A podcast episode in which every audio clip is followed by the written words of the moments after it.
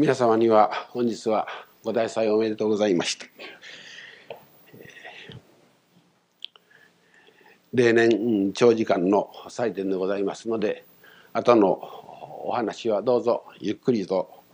お聞き取りいただきますようにお願い申します。45分ぐらいの時間でお話をさせていただく予定でございます。今日は働くということについてお話をさせていただこうと思いますので、えー、先だって私家内に男の値打ちっていうのは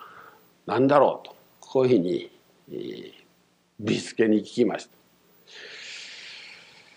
た。家内はすかさず「それは優しさと解消でしょ」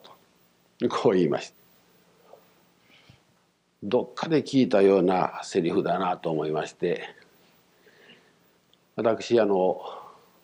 校舎に行く時に CD を聴きながら行き帰りゆっくりまあ運転をしておるんですけれどもその中で小林幸子の「雪椿」という越後の方の歌であります。そこにそういうのがあったなと思いました。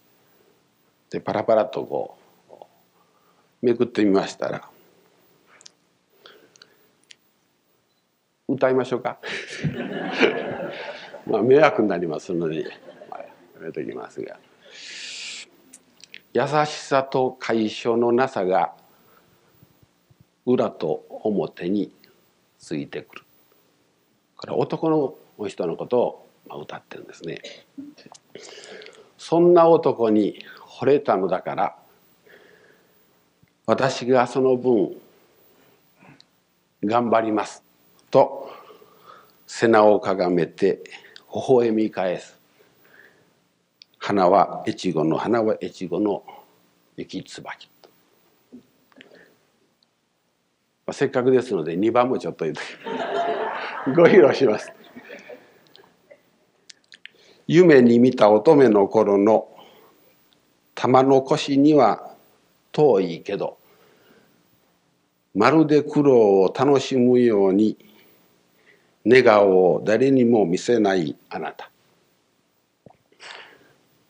雪の谷間に紅さす母の花は越後の花は越後の雪椿これはどうも解消のない男に、まあ、一生懸命頑張る女房が添い添い遂げてそれでも苦労苦労と思わないで微笑み返しながら、まあ、そういう歌ですね。現実はこんなうまいこといくかいなと私は思うんですけれども、まあ、こんなことを歌うから男がつけ上がりましてですね会社のない男が世間にたくさん出てまいります。で家内はそら男の値打ちは優しさと解消でしょと。まあ、優しさというのは包容力と言い換えてもいいかと思います。解消は経済力とこう言ってもいいかと思います。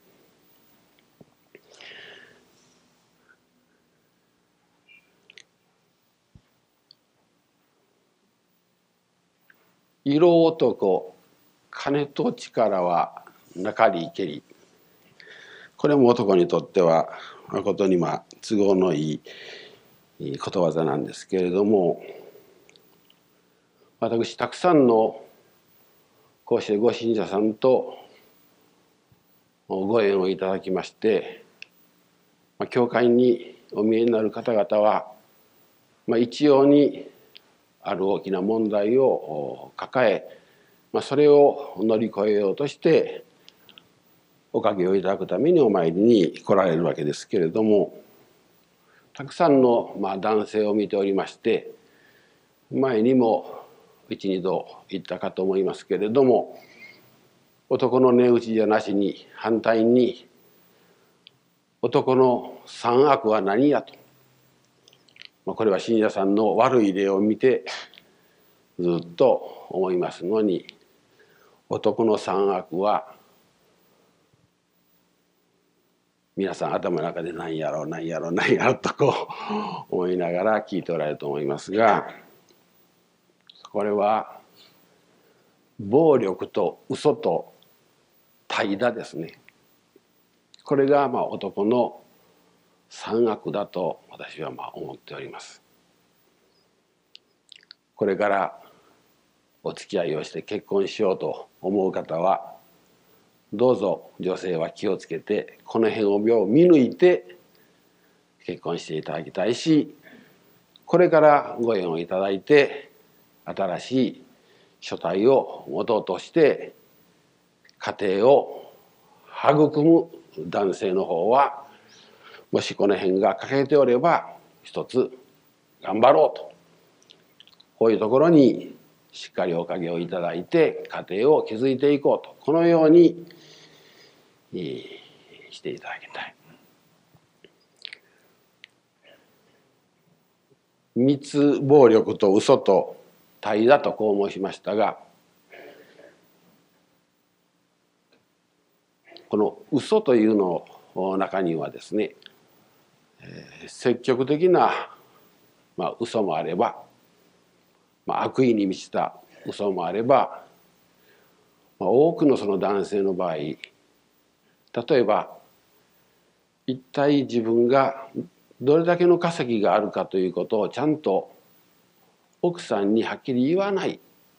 というのもこれも消極的な嘘でして奥さんはそういう稼ぎの中でどういうふうに計画を立ててやっていこうかという算段ができない非常にこれ困りますね。多ければ結構ですけれども足らなかったらそれを何とかしなければならない。当てにできないということが非常に困りますね。多くのご信者さんの家庭の難儀の中で結構これが多いんです。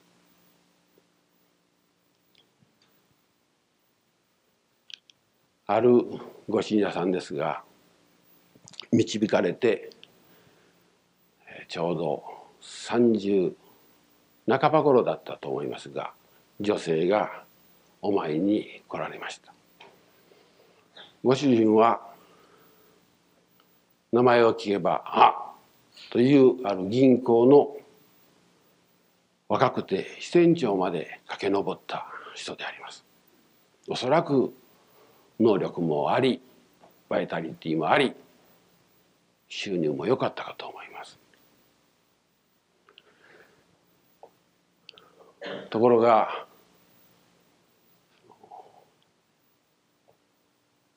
奥さんに仕事商売をさせようとしましてそして同じ自分の銀行から融資を取りましてそして奥さんの新しいその会社というか店に同じその支店から融資を受けて商売を始めようとこうしました。後でこう考えてみるともうその時には女性ができておりましてですねもう自分は気楽に奥さんのその稼ぎでその銀行のこの過酷なその勤めを早く逃げ出したいというふうにどうも思ってたようなんであります。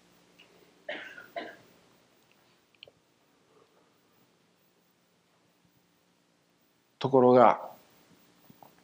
奥さんのその新しい店の融資が降りてきましたら早々とご主人が雲隠れしまし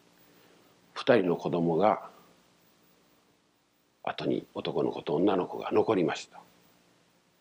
もうそれ一生懸命探すんですがもう行く当てがわからない、まあ、おまけにこれはまあ、まあ、幸か不幸か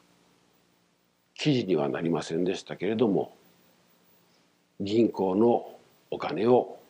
持って出てしまった。でそういう全てのツケが奥さんのところに残った。こういうわけです。えー、ただでさえ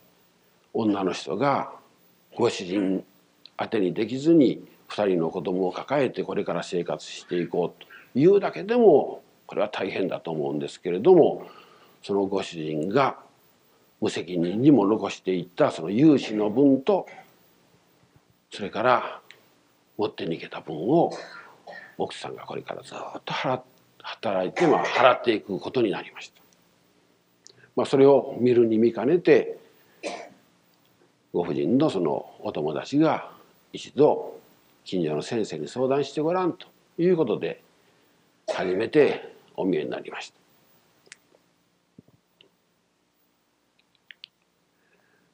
まあ、ともかくとにもかくにも働かなければもうしょうがないというのでですね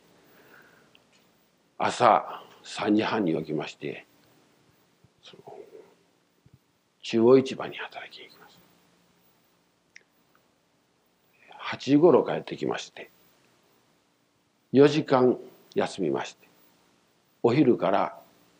荷物の配達に夕方までずっと前行きます。これ郵便局のどうも荷物らし。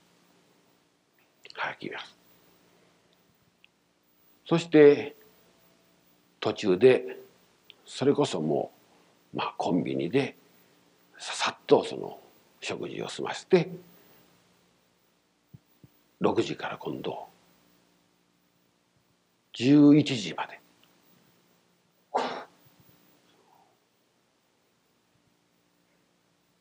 日本料理屋の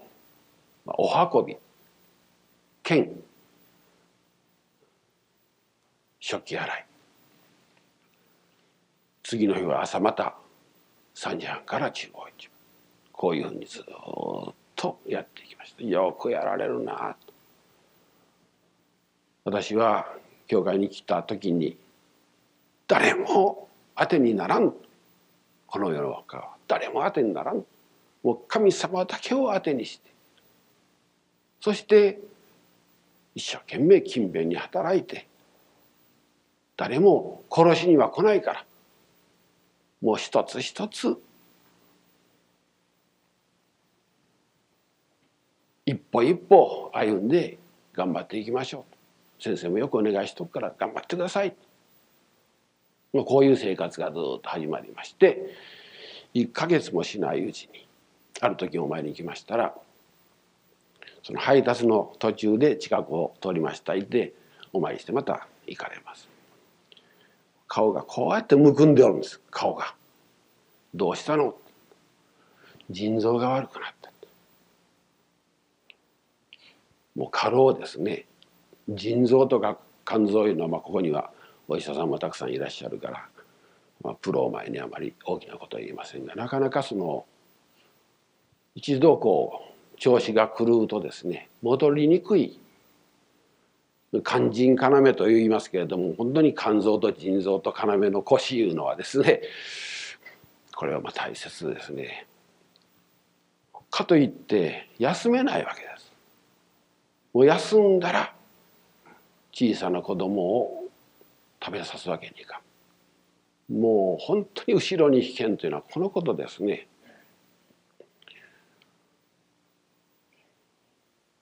まあ、こういう事情をおそらく察知できるであろう奥さんはどんご主人はどんな思いで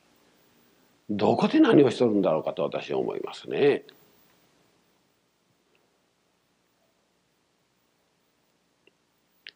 その怠惰とかですね無責任いい加減いうのはこれはもう悪徳です。悪徳ですね。自分だけがそれでドロップアウトするならそれは結構です。どうぞご自由に。けれども人間と言いますのはね人間といつも言いますように人との関わりの中で生きてますからね自分だけでは終わらんのですね。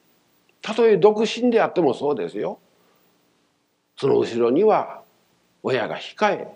兄弟があり親戚だってあるわけです。わしの命はわしだ勝手だろうがとこう言ってよく若い人は居直ったように言いますけれどもとんでもないことです。自分がいるいうことは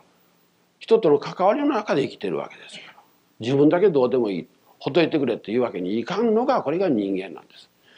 まあ、これは結婚をし子供をいただくとよくわかることでありましてどんな思いでどこで生活してるんだろう。でその間に奥さんはちょっとの間のその睡眠を節約してご主人を探し回るわけです。私も探すなと。探したってこの広いこの名古屋愛知県ひょっとしたら岐阜の方まで静岡の方まで三重の方まで行ってるかわからんじゃないか。でも寝られないとこ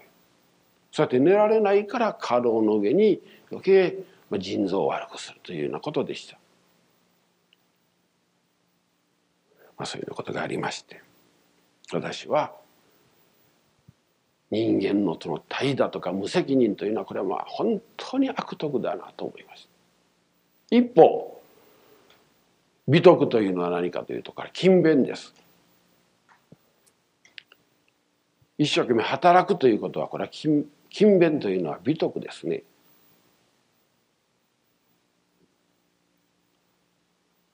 夫婦があって亭主夫の勤勉は家繁盛のもとです。一方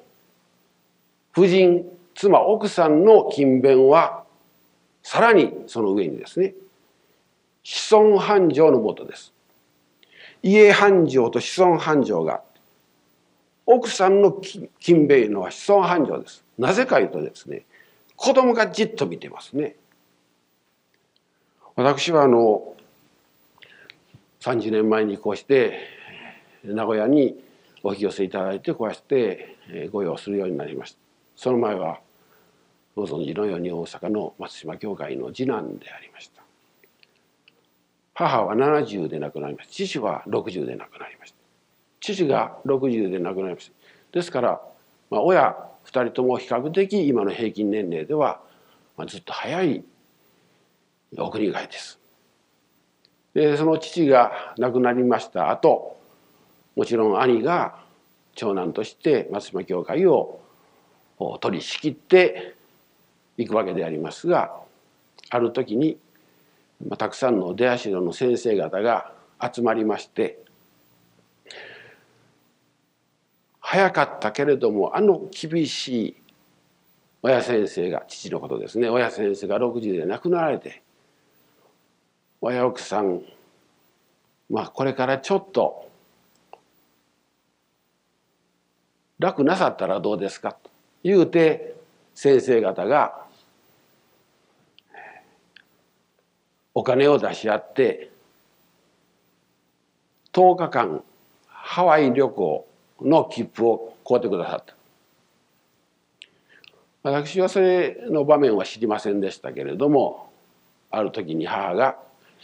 夕飯の時に子供たち6人の前でこうやって出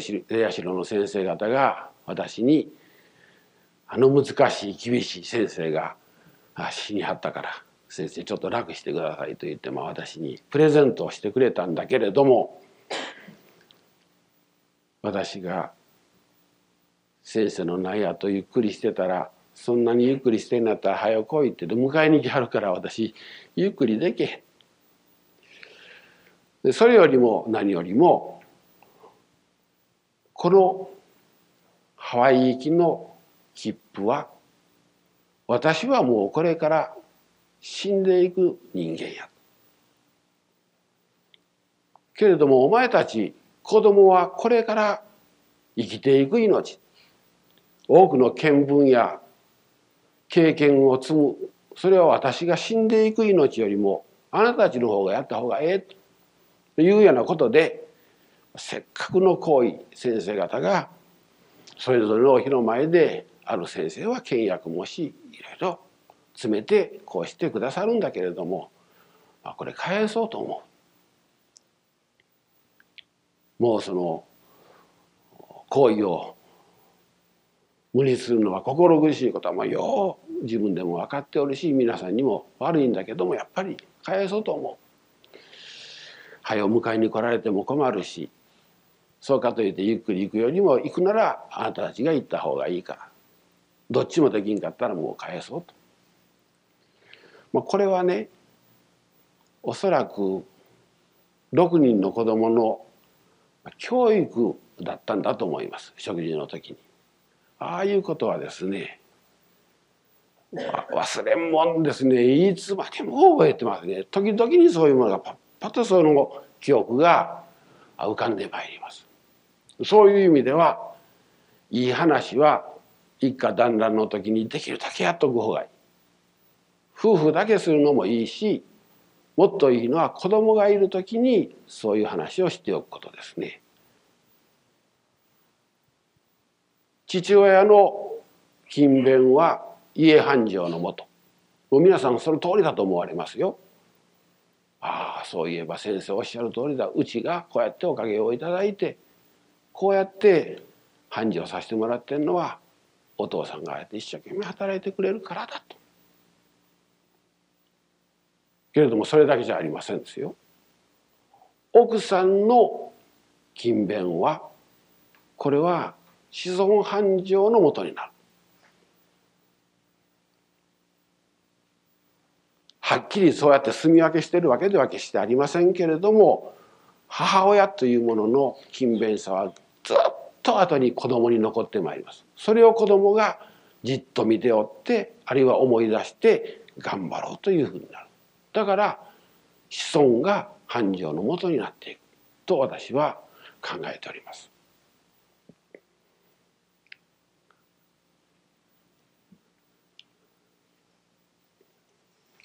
普通ですね働くということは働くということは決して楽でありません辛いですねさっきのお母さんも腎臓まで痛めてそれでも彼女はですね全部お金を返しましてね。そしてもう少しはゆっくりしなさいと言ってそれでも50半ばから普通のその勤めに入りましてね。子供を二人とも無事に育て上げていました。今も元気にしておられる。そういうふうに働くいうこと。これは決して楽でない労働はつらいと思います。辛いからね。辛いから余暇を楽しんでゆとりのある気持ち生活をしてみたいとこういうものの考え方になるわけです。これは普通の人の、まあ、労働観というか生活観けれども私は今日最後に申し上げたいのは信心しておる者はどういう気持ちで働くかというと。実は私はあまりですね働くとか勤勉ということ、まあ、労働ということに辛いとあまり思ったことがありませんです。それは先生の着物着てるからそう楽してるのじゃないかとこういうふうに思われるとまあまあその通りでありますけれども。木を担いだりつるはしを振り上げたりするわけじゃありませんからね。それじゃあ一度皆さんと代わってここに立ってお話をしてもらいたいなとこうなかなかしかも365日、まあ、ほぼ24時間待ったなしですね。でそういうことがあまり辛いと思ったことがない。それで思うんですけれども信心する人の労働観はね労働の中に喜びを見つけんと損ですね。その働くことが楽しいというか働くことが喜び趣味のように働く働くことはしんどかったら愛おう気持ちになりますそしてその愛おう心が余暇を楽しもうとか旅行に行こうとかお酒に走ろうとかいうふうなことになってくる。ところが働くことが楽しみならこれはもうこんな強いことはありませんですね。ご信者さんを見ておりましてねよく働く人でもう神経がズタズタになるぐらい働く人でねそういう人で、まあ、結構成功していかれる人というのはその仕事がを楽しみながらやっておられますね。まあ、しんどいことはしんどいんですよ。大変なことは大変なんですけれども先生その大変なのはもう神様に助けてもらってもう仕事を楽しみながらやりますという人が結構あります。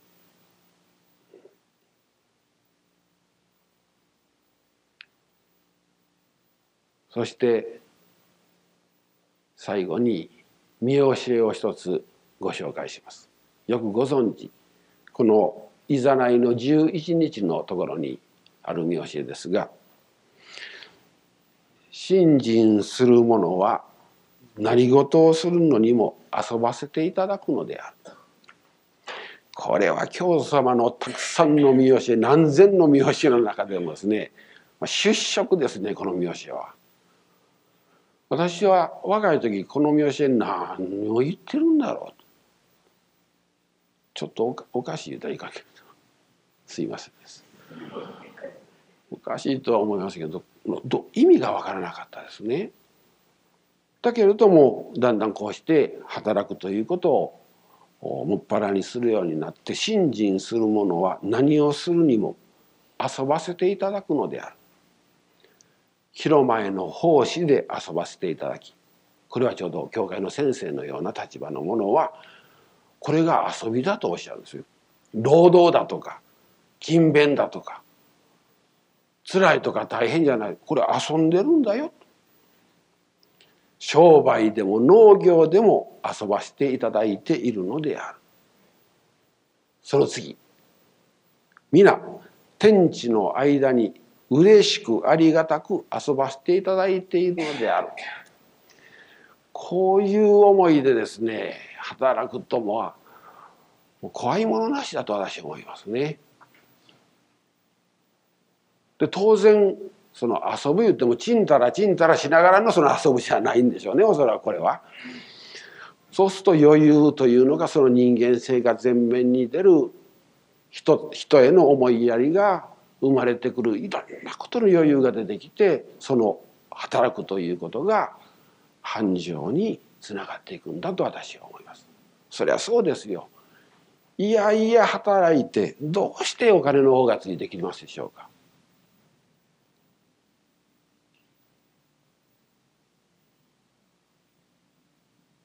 同じ一つのことをするのにうっとうしくやるのとですね先々一歩二歩先を見てはいはいはいふっとこうやっていける。これお金いりませんですよ。お金がいらないのにお金が集まってくる。この働き方が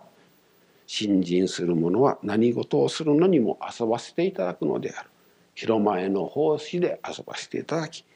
農業でも商業でも商売でも何でも天地の間に嬉しくありがたく遊ばせていただくのである。こういう労働観というか同じ勤勉さでも楽しく嬉しく勤勉させていただけるようになるとですねこれが子孫繁盛家繁栄のもとになるに違いないこのように私は考えております。45分少し前でありますがこれで終わらせていただきます。ありがとうございました。